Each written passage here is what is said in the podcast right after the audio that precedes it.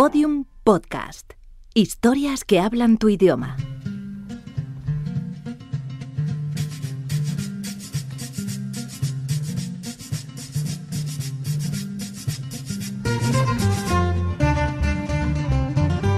Nómadas.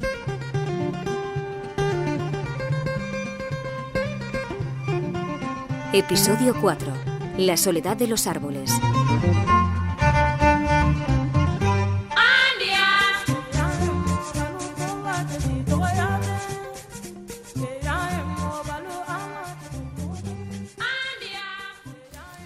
Cuando se hace de noche es de noche. La luz es un rescoldo, un bailoteo, y lo demás son sombras. En las sombras hay demasiadas cosas.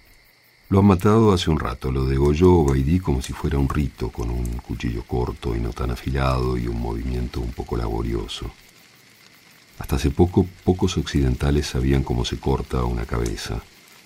Ahora, gentileza del Estado Islámico, la mayoría lo sabemos, y no es fácil olvidar esa imagen mientras la sangre del cordero mancha el suelo. Después, Guille lo desuella como quien quita un forro y lo deshace en cinco partes, cuatro patas, el tronco. Ahora cada una de las partes está pinchada en una cruz de ramas afiladas, clavadas en el suelo junto al fuego de ramas de espino. Fatimatá me había dicho que no suelen comer carne, que si acaso alguna vez un animal que tuvo un accidente, pero que no pueden matarlos para comérselos, que ellos viven de esos animales, que deben venderlos para pagarse el cereal, el arroz, las cosas que precisan. Salvo en las fiestas, claro, el ramadán, el tabasí. O que, si no, comen carne cuando en el pueblo vecino matan a un animal. Los migrantes de cada pueblo se organizan para juntar dinero donde estén y mandarlo a sus familias, por supuesto, pero también a su pueblo, para que todo el pueblo, una vez por mes, dos veces por mes, mate una vaca y se la coma. Entonces, en general, ellos también reciben una parte. Las nubes pasan rápido y la luna está llena. Alguien prendió una radio donde un predicador habla en bambara sobre el bien y el mal, un poco más allá, el cordero termina de asarse en su fuego de espinos. Los hombres lo esperan echados, como suelen, en unas esterillas. Las mujeres, mientras, cocinan el cuscús en su fuego pequeño. Y a veces, cuando llevan un día entero en el camino y no llegan todavía a ningún sitio, ¿no se desespera? Le pregunto. ¿Para qué te vas a desesperar? me contesta Baidi. ¿Vas a llegar antes? Además, yo he andado mucho, ya sé que si sigues andando vas a llegar a donde vas. Alguien diría que es otra idea del tiempo, un tiempo hecho de esperas, de ensoñaciones, de aburrimiento, del placer de un buen aburrimiento, un tiempo que no se mide en tiempo. Amanece. Esta noche se murió una ternera que había nacido débil, pero su madre la sigue rondando como si esperara. Le pregunto a Bailí si no pudieron salvarla y me dice que lo intentaron, pero no pudieron. Esa nunca se creyó que estaba viva, me dice y escupe hacia un costado. Después me lleva a ver dos fetos de cordero tirados en el suelo, entrelazados. Un parto prematuro, eran gemelos. Otra vez escupe, se lo ve cabreado. Para aligerar sonrío y le digo que si no les estaré trayendo mala suerte. Bailí se pone serio, piensa unos segundos. No, ¿cómo se te ocurre? No, de ninguna manera, me dice, insiste, sin la menor sonrisa. La madre de la ternera muerta sigue a su lado, como quien no entiende. Más tarde, cuando sale el rebaño, la vaca se queda junto al cuerpo de su hija. Un chico le grita para arrearla, al fin la vaca empieza a caminar. Avanza lento, cada dos o tres pasos da vuelta la cabeza, muge, llama, quiere que la chiquita la siga como siempre.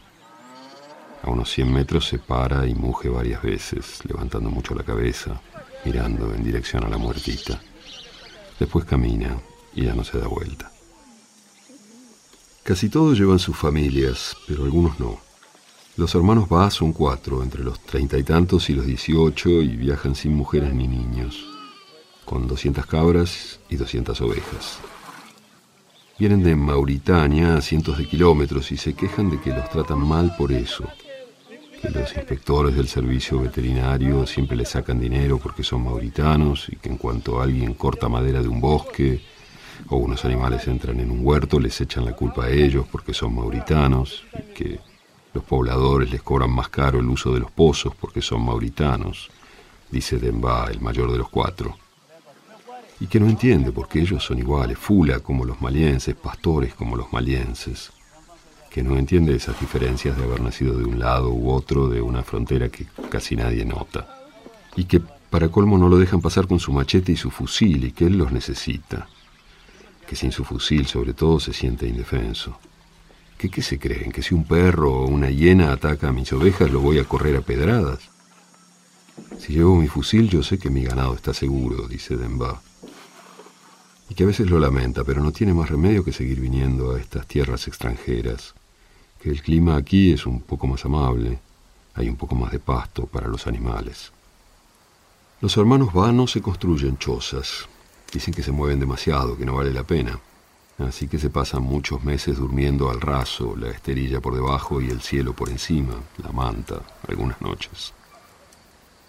Todos sus bienes cuelgan de un gran árbol, esterillas, mantas, aceite, arroz, calderos, su muda de ropa, una radio muy vieja. Les pregunto si escuchan las noticias. Demba me mira sorprendido.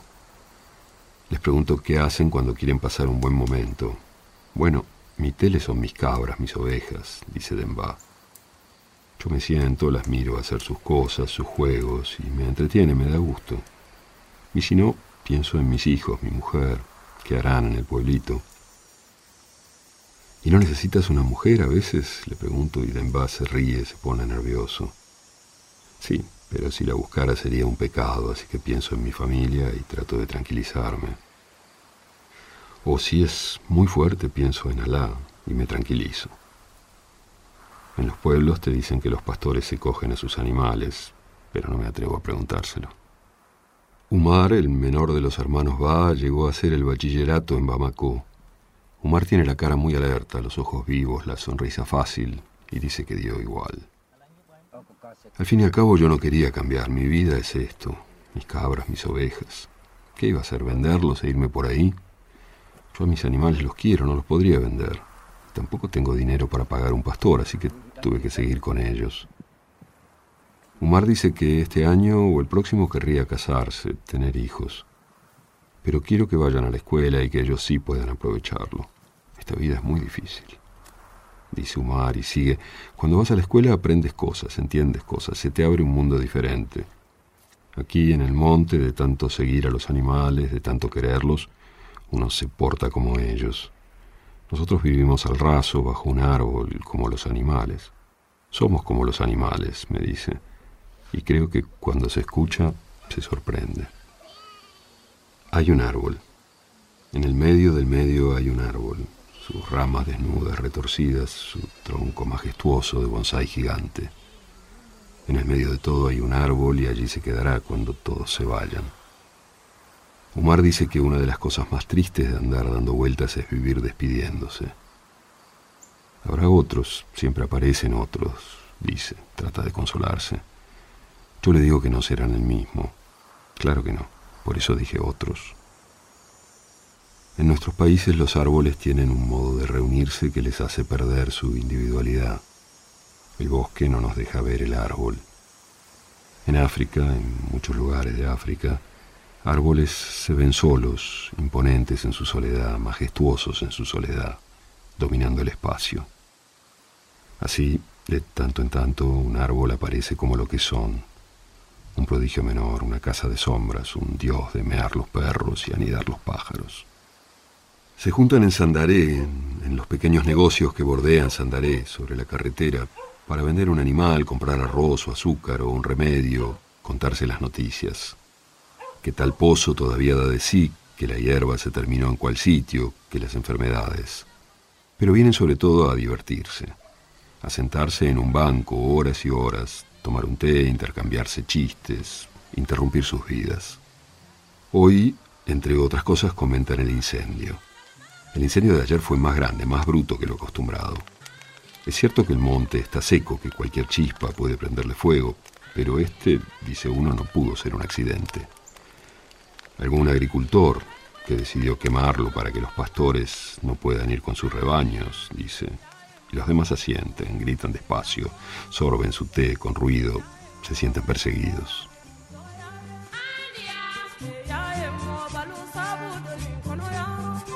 Nómadas, un podcast con textos de Martín Caparrós y fotografía de Samuel Aranda, dirigido por Jorge Martínez, un proyecto de la ONG Rescate Internacional, con el apoyo de Cooperación Española.